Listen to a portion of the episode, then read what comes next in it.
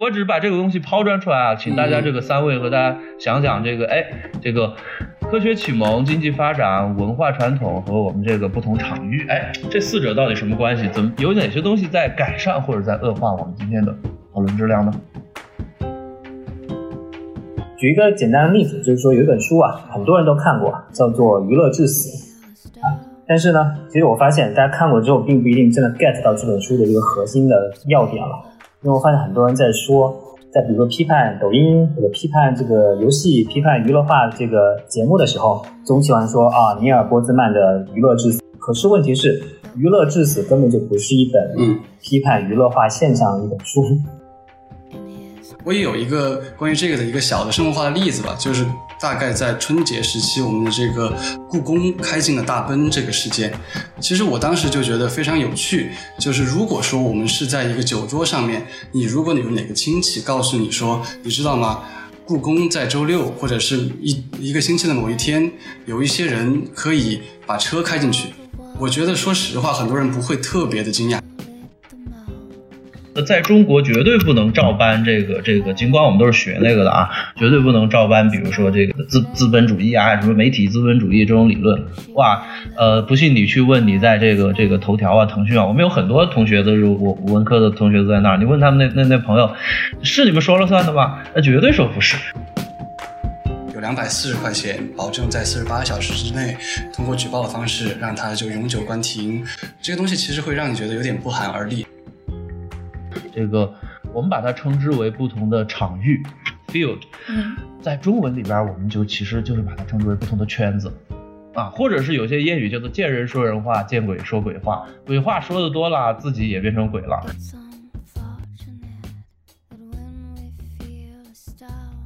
七零六青年空间不妥协，探索生活的更多可能性。沙丘研究所以空间的角度审视万物。嗨，大家好，欢迎来到由七零六青年空间与沙丘研究所联合举办的自说自话的线上客厅《空间记忆和语境》。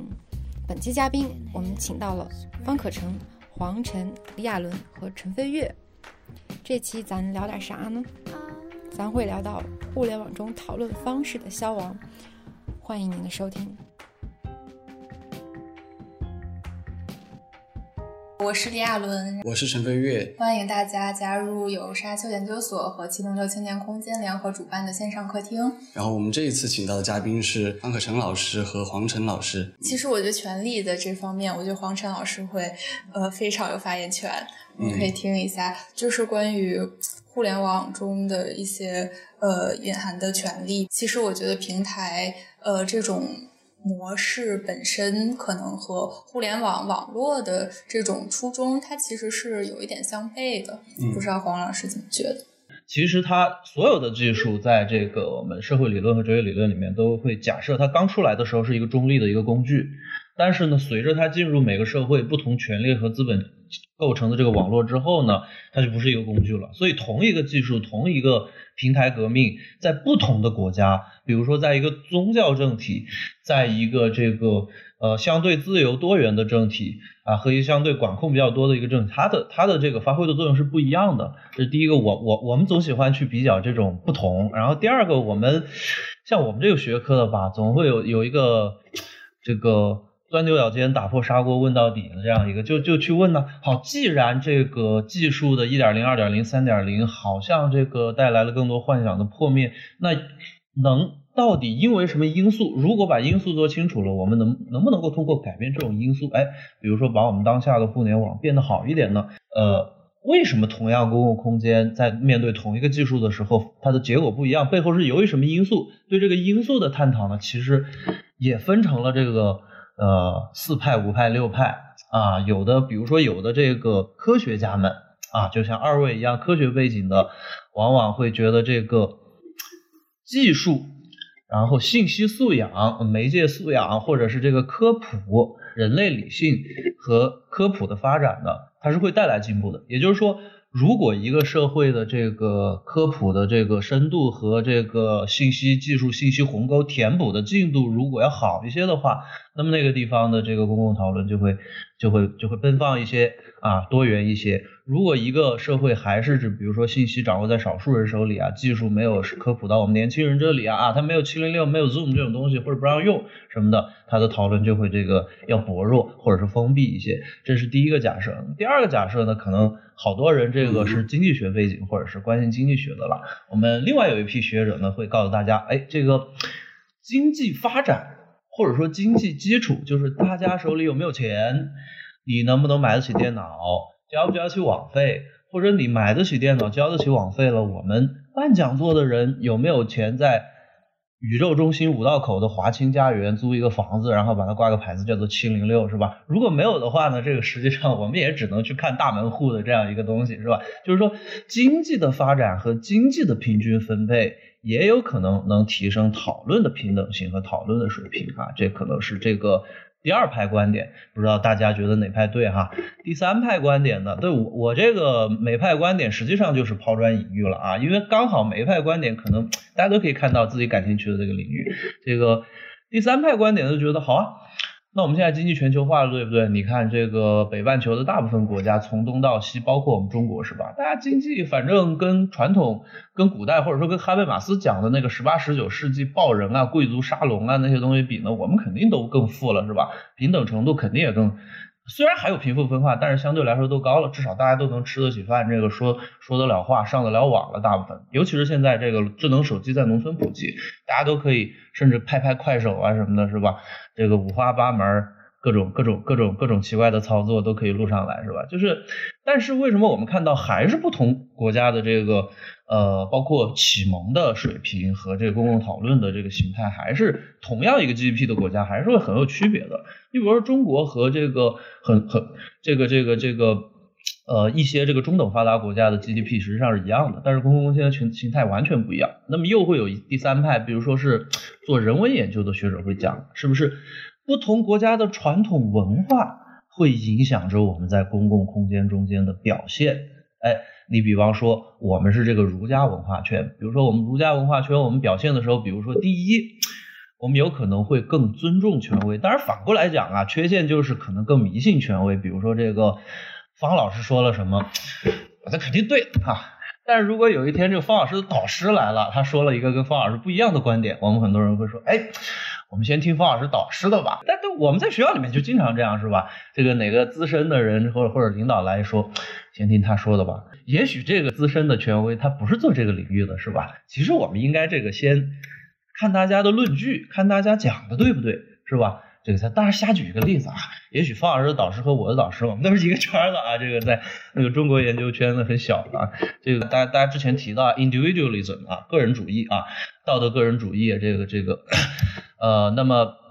他的这个讨论的习惯，比如说我们我我们在。国外大学这个大家都有这样的经历是吧？中国人都都跟咱们这一样似的，拿拿个电脑在在在在在在坐坐着，然后记得很认真，做题的时候那那智商可高了。然后这个呃老师们一一问问题，这个我我大大部分都低着头。然后什么拉美人呐，是吧？就就就就就就全来了啊！这个这个，我们中国人经常心里还想，我是不是这个英语不好啊？不好意思提问啊！这个这个结结果一看，人家就各种莫名其妙的这个带着各种口音的英语是吧？说的比我们还流利哎！但是讨论就这样推进下去了，他不知道的问题，甚至是老师没有讲到的问题，就就就这样越来越来了。那我们就一直在那听啊，我我我我也很害羞啊，知道吧？这这是当了老师之后，这个脸皮越来越厚了，是吧？就这个这个文化传统会不会影响？所以或者说它的影响。到底有多大？它和经济这个是什么关系呢？这是第三派观点，大家想想，都是可以在工生生活中找到这个例子的啊。那么最后一个，我认为呢，这个我比较赞同的一个，也就是大家平时在讨论的时候，可能天天能接触到，但是容易忽略的，就是一个圈子，就是说。不管是经济发展、科学平等启蒙，还是文化的传统，它都得通过某种媒介和中介机制来影响我们此时此地或者彼时彼地某个讨论的质量和形态啊，或者换句话说。同样一个 GDP，同样是现在中国的儒呃这个现在这个儒家加社会主义文化传统，然后同样的这个对我们同样学历甚至是同样三观的人，我们在不同场合，比如说酒桌上和在七零六。说话和讨论的方式和深度是完全不一样的。那么同样是酒桌，假设是咱们四个人啊，我们去去去去去酒吧喝一杯，或者是我们跟我们的父母，或者是我们跟我们的领导，或者是我们跟我们不认识的，还不知不知道他这个这个对我们是善是恶的陌生人在一起同样喝酒，我们是不是开始就会设计我们讨论的深度和多元化程度，包括赞同你还是假装赞同你的这个方式都是不一样。那么这个东西呢？在我所研究的这个这个这个领域了，当然就安利一下了，就 sociology of knowledge 就知识社会学这个领域里面呢，实际上马克思啊、福柯啊，包括哈贝马斯啊，都是知识社会学的这个这个这个开创者啊。这个我们把它称之为不同的场域 field，在中文里边，我们就其实就是把它称之为不同的圈子。啊，或者是有些谚语叫做见人说人话，见鬼说鬼话，鬼话说的多了，自己也变成鬼了啊。就比方说我们常见的圈子，哎，你比方说我们刚刚刚说的是吧？酒桌上，还有在官方领域你做报告的时候，朋友自己说的，还有微信圈这种朋友不像朋友，公共不像公共的这种半公共场域，哎，我们说的话实际上和讨论思维的深度是完全不一样。其实我我我跟刚刚方老师讲的是，呃。非常非常有共鸣的，就是我我觉得从十年前的这个微博的这样一个纯公共空间，到我们现在的这个微信的这样一个半公共空间，实际上我认为公共空间的这个领域和讨论的多元化程度应该是在缩小的。尽管比如说，假设我的朋友圈都是方老师这样水平的人，或者我看的全是新闻实验室和你们那七零六沙丘这样的东西，但实际上呢？呃，互联网我们经常讲一个回音壁效应嘛，就是说我看只会看跟我这个，比如说三观相合、兴趣相投的朋友们的观点啊。尽管我有时候在故意探索新的知识，但是人嘛，理性总是有信息总是有局限的。所以在这样的情况下，哎，对对对，大家也都提到了同温层，而而对，而且这个我们在比如说公公众号能留言的，都是比如说是公众号的号主筛选之后才能显示的。它不像当年的公共空间，像微博这样的话，是这个你不同场域、不同背景，呃不不同背景的人都可以显示，除非后来被删掉。所以这个场域和圈子本身的规则，我认为是一个我们长期在受影响，但是往往没有讨论到的事儿。就是有些东西它在公共空间里面脑残言论会发酵，因为它可能也许本来就是炒作这个圈子里边传播的，是的，它就不是给我们看的啊。有些东西它是哎对。所以，所以我只是把这个东西抛砖出来啊，请大家这个三位和大家想想这个，哎，这个科学启蒙、经济发展、文化传统和我们这个不同场域，哎，这四者到底什么关系？怎么有哪些东西在改善或者在恶化我们今天的讨论质量呢？我觉得黄晨老师刚才讲的也是非常的完善，就是呃，我也稍微的做一个小小的 summary 吧，就是关于这个我们的讨论质量和讨论的这个场域的形成。黄晨老师刚刚提到了有四点，第一个就是我们的信息的分布它是否均匀，然后第二个是我们的经济发展它的提升，呃，很很多人觉得这个是对讨讨论的这个。质量和成效最大的一个影响。第三派就是可能觉得我们每一个不同的传统文化，不管是我们所谓的儒家文化，或者在西方有一些是自由主义主导的，那么可能它会形成不同的效果。就是你自己预设的自己的这个身份认同，然后你在说话的时候，感觉这个东西是笼罩着你的一个一个一个 identity 吧。然后第四个的话，就是说我们的所谓的圈子。呃，可以把它说成这个媒介，或者说是我们的中介，我们的语境，就是我们在什么样的情况下去讨论这个问题。其实我觉得这个东西，我们就可以很好的牵扯到下面的一个关键词，就是关于技术中立的讨论。其实我们刚刚那个黄晨老师把我们把我和亚伦称为这个科学家，或者说是最懂技术的。其实这个我们还是不敢这样去讲。其实七零六的小伙伴在这这方面肯定是要比我们更加的呃更擅长一点的。就是我我和亚伦都不是技术层面的，其实我们并不是工程师，我们我们不是我们不是写码的人，这还是有点像艺术家那种。对，呃，所以说我之前那篇文章我也有，就是呃，当它投放出来之后，听大家这个反响，其实我自己有意识到说，就是我比较多的是去考虑，一个是用户互联网的使用者，第二个是呃关于这个审查者这两个人的这两个身份的好像二元对立这样的关系，但其实我好像。取消掉了这个运营人的这么一个身份，但是但其实我们要意识到说，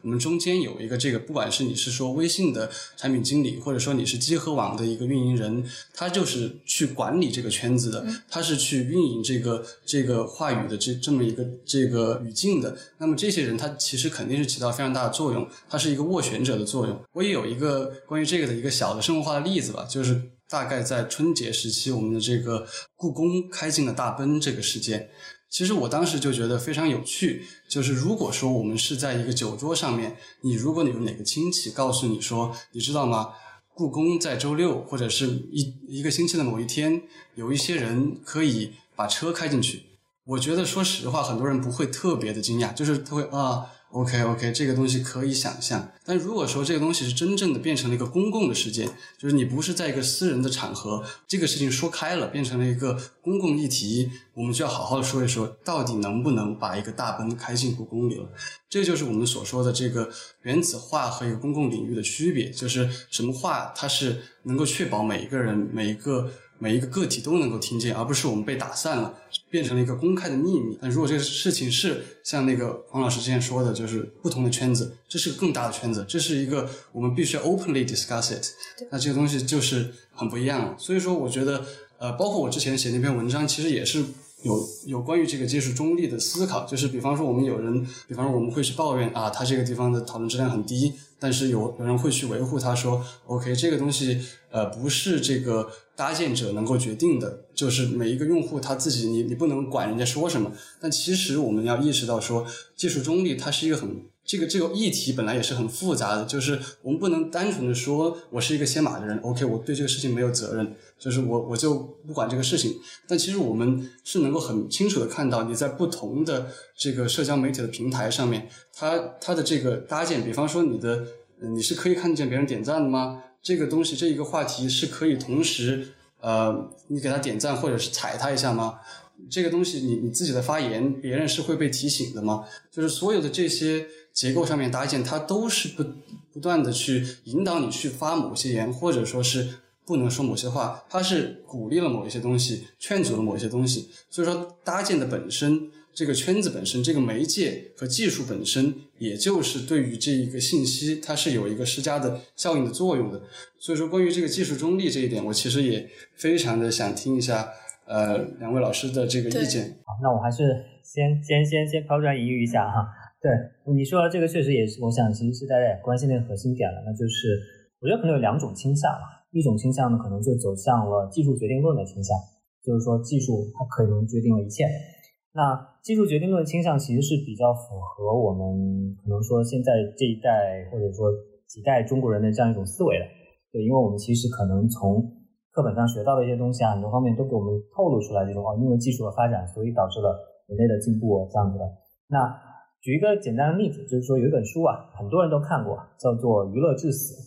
啊。但是呢，其实我发现大家看过之后，并不一定真的 get 到这本书的这个核心的要点了。因为我发现很多人在说，在比如说批判抖音或者批判这个游戏、批判娱乐化这个节目的时候，总喜欢说啊，尼尔波兹曼的《娱乐至死》什么什么之类。可是问题是，《娱乐至死》根本就不是一本批判娱乐化现象的一本书，对娱乐。《娱乐至死》这本书的本质是什么？它就是讲技术决定论的一个一个一个很典型的例子。它就是讲电视这样一种媒介，它从它的这样技术特性本质上，它就是一个娱乐的东西。所以它是完全是专注于批判电视这个媒介的，它并不是在批判娱乐化现象，它只是在分析说，跟之前的文字，特别跟文字媒介比起来，电视媒介它非常非常不好。因为它是非常，它根本就不容许你的各种理性的讨论在里面，它不允许你有很多复杂性在里面，它就是用各种花里胡哨的声音、画面来吸引你的注意，把所有的东西，把新闻、政治、教育各种各样的东西全都变成娱乐化。对，那所以其实这它本质是一本，它是一本技术决定论的书。如果你之前没有想过一个媒介，它从本质上它会有些偏向的话，你会觉得这本书。特别给人启发，但是其实这个观点它会受后来受到很多的批评的，因为它完全走向一个决定论了，就好像说，因为这个电视本质上是这样，所以你这个就不可能有什么什么好的严肃的东西在里面了。但是不是的呀？比如说他的书里面会批判教育娱乐化，但问题是说美国教育的这个通过电视播出一个这个经典的节目《芝麻街》，它实际上有非常多教育界的研究说，《芝麻街》实际上在很大程度上是给这个美国的这些小孩子提高了很多他们的这种知识水平在里面的，对吧？嗯。那再比如说，他对这个新闻被娱乐化的这个这个这个评论。按照尼尔波兹曼的说法说，因为电视的本质，所以导致电视所有的新闻都变成娱乐化的东西了。但是我们其实最近看到很多，可能从美国十几年前开始，就有一批这种深夜娱乐的这种讽刺脱口秀节目，对吧？什么的 Daily Show 啊，什么之类的，对吧？那这个实际上在中国的这个微博上也很受欢迎，对吧？它真的就是娱乐化的形式表现。但是呢，美国的很多研究就发现，美国的年轻人他们不不愿意看那些传统的新闻的。他们的很大的信息来源是来自于这些娱乐化的这种脱口秀节目的，而且脱口秀节目它虽然是一个讲笑话的形式去表现的，但其实它背后的所有的信息，它可能都是 fact check 过的，都是这个保证你是真实的，所以它完全能起到一个很好的一个，就是让年轻人了解时事的这么一个作用。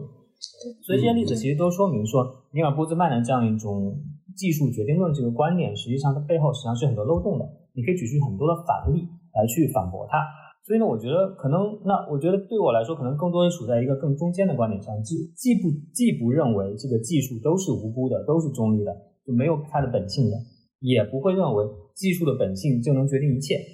对吧？所以我觉得这两两者都是都是走向了极端。那就在中间是什么意思呢？中间就是说，我们承认这个技术本身它是有自己的特性在里面的，你不管是电视也好，还是互联网也好。那互联网是一点零和二点零，它其实它的本质都是不太一样的。你一个就是刚才飞跃说到的，你这个网站上的点赞，你能不能踩它？你能是只能赞它，还是也能踩它？这些具体的设置，它背后肯定都是有自己的这样一个偏向性在里面的。但是它最后导致什么结果呢？它需要跟外界发生互动才可以，它需要跟政治、经济，需要跟当时的这样一个互联网的这样一个整体的这样一个氛围，乃至需要跟整体这个使用用户的素质。还要跟整个这个社区的这样一个一些一些 guideline 是有关系的，互动之后才能产生它的一个结果。所以呢，我觉得这个其实是是对于你回应你刚才说的这样的技术决，这个技术中立也好，技术决定论也好，比起这些更极端的观点来说，是一个更 nuanced 的、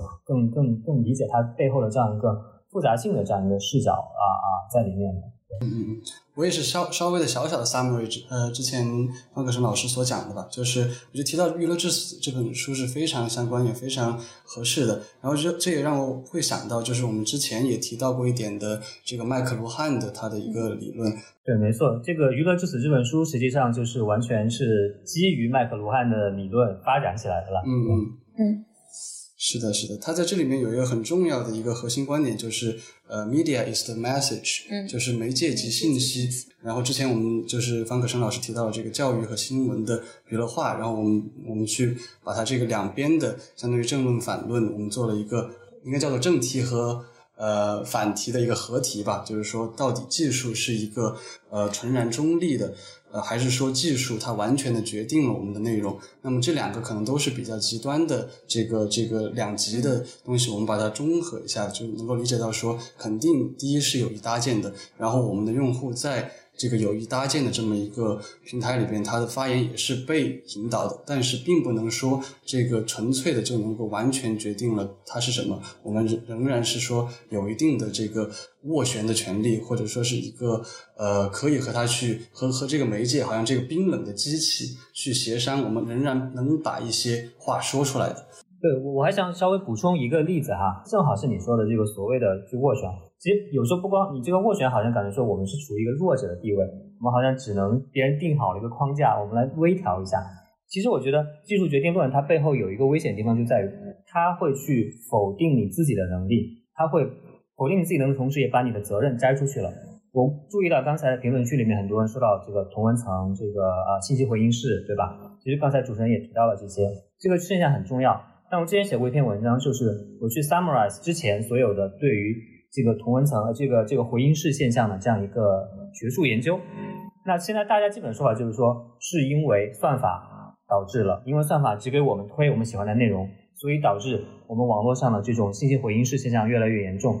但实际上，根据非常非常多的这个学者的这个研究，他们基本没有发现这一点。并没有在算法推荐和这个信息回应式的形成之间形成一个非常 solid、非常这个好的这样一个因果关系在里面。为什么呢？因为所有的算法平台都不是仅仅只有算法一个东西在起作用的。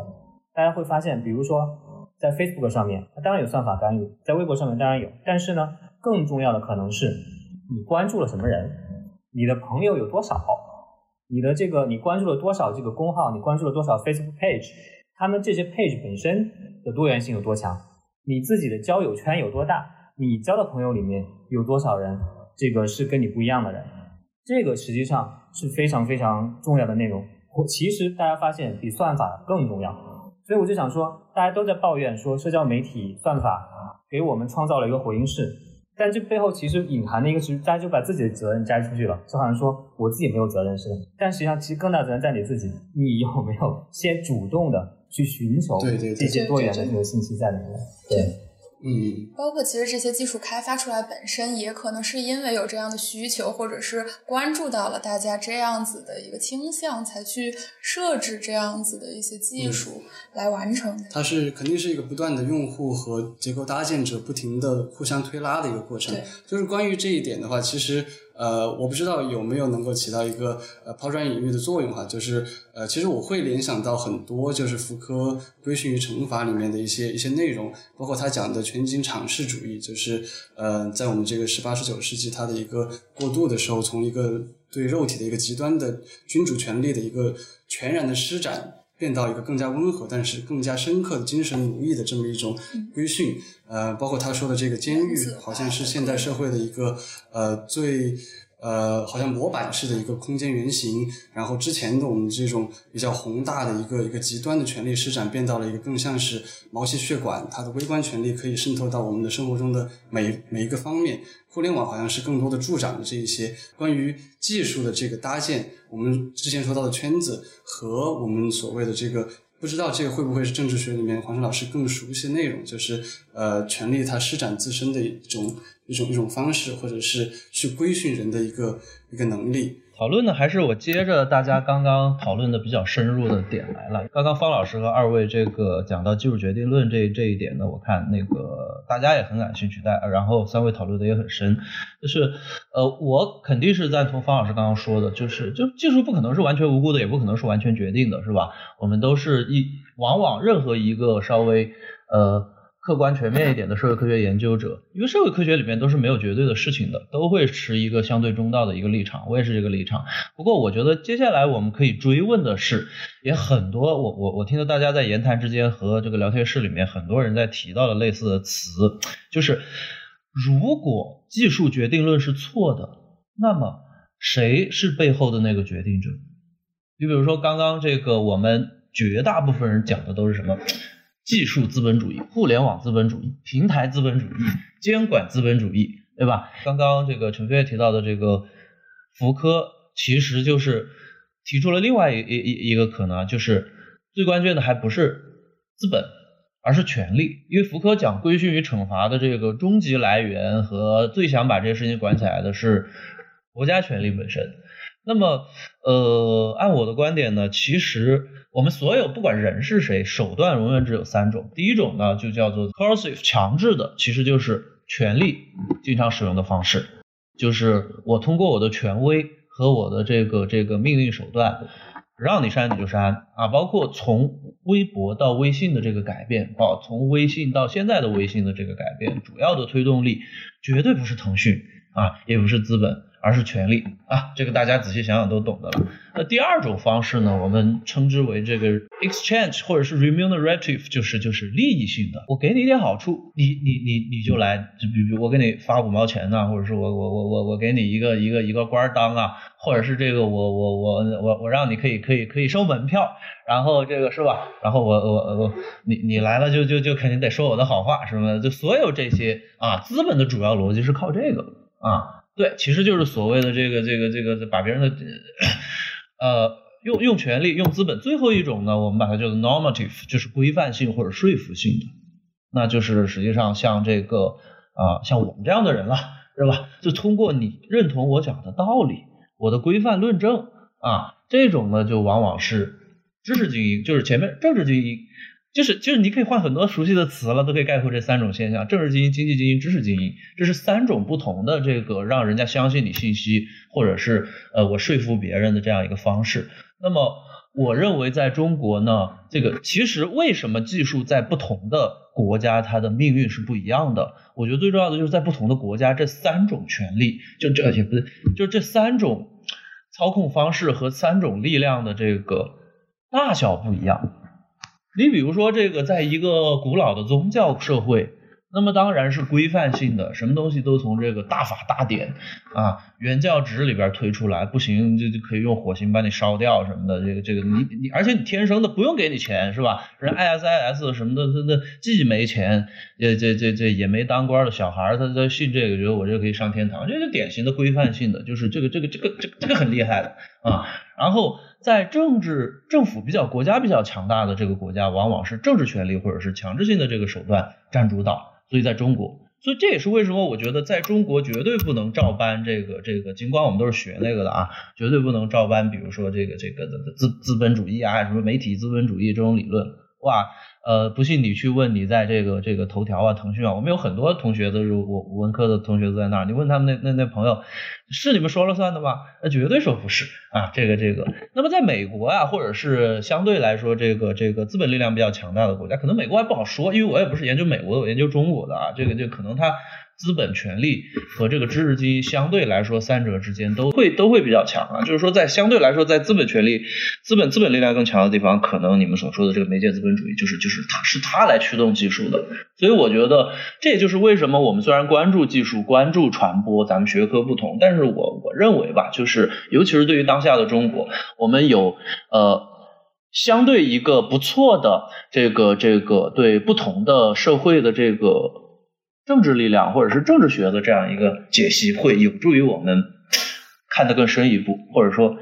知道我们想所知道的，改变我们所想改变的啊。我觉得是这个呃，能够区分这三种不同的技术使用者啊。我觉得黄荣春老师也是做了一个非常好的合题吧，就是我们提到了三种不同的这种力量，第一个是所谓的 coercive 的这种强制性的，呃，我们把它称为可能是权力精英吧。然后第二种有这个利益性的 beneficial 的，可能是一个呃资本的精英。那么第三种就是呃 persuasive 的，好像是这种更说服性的。我们通过真实的呃知识或者是逻辑上面的更完整的来去呃说服大家相信。那么这个可能说是知识精英。我们就到这里，我们把它称称之为上半场吧。然后我们现在就是稍微的那个呃切入一下这个参会者给我们提的一些问题。我现在看到一个问题是说。呃，互联网上出现的公共空间讨论有没有间接增加 participation 参与？嗯，还是由于权力自上到下，使得互联网成为宣传工具而掩呃掩盖了不同的声音？呃，我我我我只能回答两点吧，就是第一，这个东西呢多和少就一定要靠定量研究，就是社会科学里面我们我们讲嘛，就定性研究是只能说说明深度，说明不了全局的。我们要问这种全局多了还是少了，只只有靠你对中国，或者说对全世界的一个统计调查，而这样的统计调查目前好像还。因为因为学者是拿不到这样的大数据的，能拿到这样大数据的，也许只有这个中央政府，但是中央政府一般不会不会不会做我们这个意义上的这样一个研究。那么这这是第一啊，难以回答，所以我我我想一会儿也听听方老师的这个，他 他那边有什么见解和资料。第二呢，根据我的感受，虽然我们天天批判，但是现代化绝对还是一个这个这个向好的一个，就是大体上哈，一个我觉得还是增多了。因为你想啊，因为我虽然看不到这个平等讨论的数据，但是我们可以看到别的数据，你可以就此推论。吧，就比如说这个古代，呃，就无论是包括我们我们这个这个大家人人读圣贤书的科举时代，还是西方的这个沙龙时代，它的文盲率大概都都都是百分之九十以上的。就是说说话，包括参与的人，就首先基本上是没有女女女性的，然后其次只是男性中间的很少一部分，他他能识字，呃，或者说他能掌握官话。就算你说我们是说话不是靠写字是吧？那掌握官话就是。所谓的中国的这个这个这个普通话和和和欧洲的这个这个标准法语英语，也是近代的这个国家构建，就现代民族国家诞生以后才统一的一个现象。就是能整，无论是说话还是写字，还还还还是干嘛啊？呃，这个上折子什么的啊，都是少数人的权利。就是说从参与的主体性这个肯定更多了，但是直接的数据我不好说。呃，我我总体的判断就是就是我们不能因噎废食嘛，是吧？觉得哇有有各种什么这那的，然后我们就就把它和谐掉，那肯定不对的啊。所以我我我也想听听方老师的方老师的看法啊。啊，我其实就是关于这方面的一些社会科学研究的话，我觉得首先就是我们很难一概的说。互联网是否促进了政治参与？因为这是特别大的，因为我们说互联网，现在互联网是一切了，对吧？你到底说的是哪种互联网？你到底说的是哪个平台、哪一种平台？然后你政治参与，你到底说的是 in general 的所有的政治参与，还是说在某一次具体的集体行动当中的参与？这可能结果都是不一样的。那在有一些事情当中，可能确实促进了参与，对吧？你比如说很多十几年前的这个厦门的这个 PX 事件，对吧？那当时大家通过网络发帖，通过博客，通过手机短信的联系，可能在很大程度上是促进了大家去网上来去去这个在网线下来聚集去反对这个项目。但是在另外一些情况下，你可能又能找到相反的这样一些一些证据，说明这个它背后可能是提供一种替代性的满足，让大家觉得在网上这个这个用解压阀的效应，你在网上。骂几句，然后就不不会再 有去线下参与的这种这种这种动力了。所以我想，它本身它里面关系应该是挺复杂的，需要具体到某一个具体的事件一种，以及某一种具体的这种这种的一个平台中间，嗯，去去去研究才行。是的，是的。其实说一个比较具体的事件，这里有一个问题，呃。就是两位老师怎么看待利用举报这种所谓公权力的方式排除意见的呃方式，是不是也是一种消亡的表现？就是最近还是有很多这种，包括昨天晚上陈飞跃还在跟我说，现在淘宝上可以买买买这个举报一个公众号还是怎么样？对，呃，他们举个例子，就是上海文学这么一个公众号，如果想要去把它给。灭掉吧，就是让它消亡掉。通过举报的方式，那都是明码标价的。他贴，他就贴出来不同的这个截屏，就是发现说，呃，有不同商家去接这样的活，有两百四十块钱，保证在四十八小时之内，通过举报的方式让他就永久关停，或者说是有七百的，有多少的，就是。这个东西其实会让你觉得有点不寒而栗，就是别人这么长时间的一个辛苦的积累，然后你可以通过一个可能自己比较个人化的某个主观的一一时的情绪花一个钱，然后就花钱，一个团队的内容就永远的从互联网上消失了。也听听两位老师的这个这个感受和意见吧。嗯，对，有人说我我自己就是这么一个这个受害者了，是吧？那呃，我觉得这个确实是一个很很很很中国特色的。这么一个东西啦，就是你这个通过大量的举报，然后它更多的，我想它更多其实不是跟我们今天谈的互联网技术啊什么方面没有太大的关系，它更多的还是中国的这样一种政治治理的结构导致的。其实是某种程度上举报到达了一定大量的程度，那你其实不管你这个里面有没有道理啊，这个可能有关方面他都会需要去回应它。但是呢，在这样一个过程中间，你的回应的方式呢，可能是你需要去对大量的到到达一定的量之后，你就要去回应。这个可能是这个，其实更多的是跟这个，我觉得是跟政治这个结构是有关系的。特别是这个一些比较敏感的议题，然后用这个来作为理由，那可能就更容易去去回应。嗯，是的，是的。呃，不知道这方面黄晨老师，嗯，好的，好的，这个。首首先，我的个人身份啊，我是这个一直活活动在这个专业学术这个圈子里的，公共传媒呃，就是公共思想这个圈子呢，我很钦佩方老师等诸位前辈和朋友的勇气啊，我一直不敢碰，我怕的就是这个事儿啊，所以这个我我看有人问我有没有什么公共平台的，没，没有。我就在人大政治系教书啊，但是我我愿意到这个这个一些我我相信的，我也能够获得知识的，比比哎比比比比如比如说你们这里啊，我我有时间的话，我肯定会多来的啊，就是但是我的东西都会发在这个学术期刊上面了啊，然后我我我觉得第一呢，这个我肯定是不赞同这种行为的，然后第二呢，这个我们觉得它会是一个这个这个中国特色的一个一个行为，实际上呢，我觉得呃比较的看吧，这应该是所有的。呃，威权政府或者是所有的这个这个这个呃专制社会的这样一个行为，我我也给你们一个一个一个一个避免尺度的一个好方法，因为我们天天写学术论文就是这样的。我我们谈的是世界性的现象，不是不是谈现在啊，就是从古到今。就比如说你们看过《一九八四》吧，那里面说的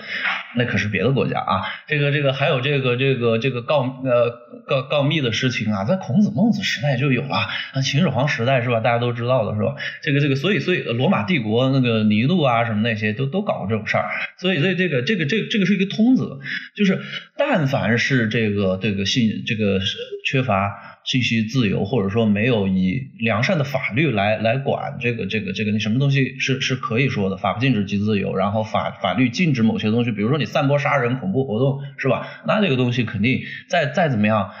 那那那那还是应该处理的吧？是，我觉得这是一个世界性的这样一个现象，就是所以它背后还是需要让我们这个这个这个，比如说相对自由的社会，或者是相对这个呃有法治的这样一个政府更多一些，那么这种现象就会更少一些啊，也不是说一国或者是一时的事情。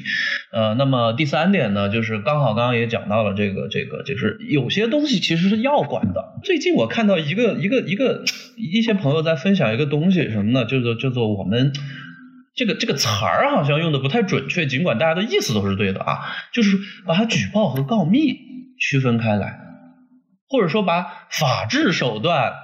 和这个这个这个这个这个打压信信新闻自由的这个区别开来，你比方说，就就就在任何自由社会或者健康的一个社会，它它没有那么比比你你你就刚刚说的嘛，这个各种这个杀人啊，还有青少年的一些东西啊，还有什么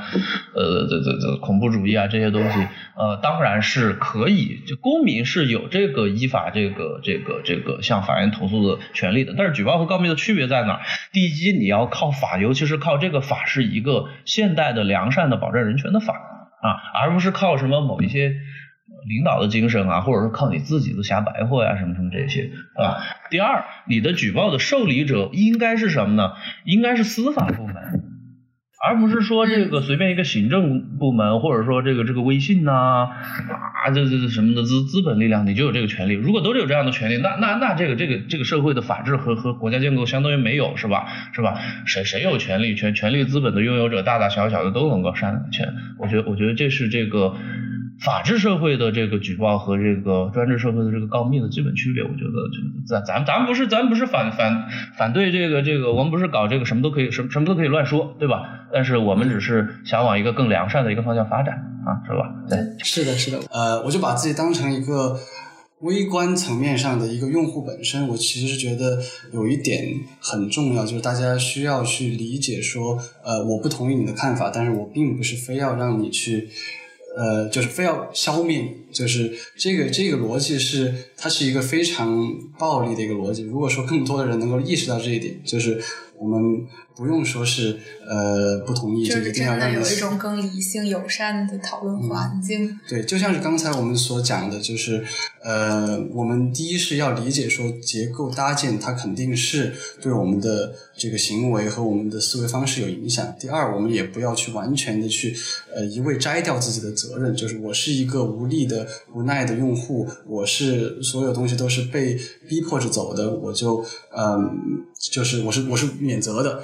我们也要意识到，说自己作为个体，好，我们要要要要有一些关于讨论一些基本素养的了解。就是我不同意你，但我不一定非要让你消灭掉。我觉得，如果更多人能够理解这一点，我们也会更良善一些吧。这里有一个问题是。互联网中匿名化应用怎么判断它的价值？对隐私的保护还是会助长灰色犯罪？就是其实我之前在那个文章里面也有说到一些吧，就是呃关于这个匿名化的这个东西，因为我们也是说呃在互联网刚刚方兴未艾那段时间的话，大家其实对匿名化这东西也是一个非常美好的乌托邦式的一个幻想，就是越匿名越好，对吧？就像我们之前说的，可以去抹掉一些性别啊、年龄啊，然后头衔啊，或者是。说是地域啊，那好像匿名化是不是就可以更容易让人去发言呢？就比方说，我们我们要是在十九世纪的一个咖啡馆，那么一个农民其实他听见那些知识精英在聊天，哎，他很想进来说两句。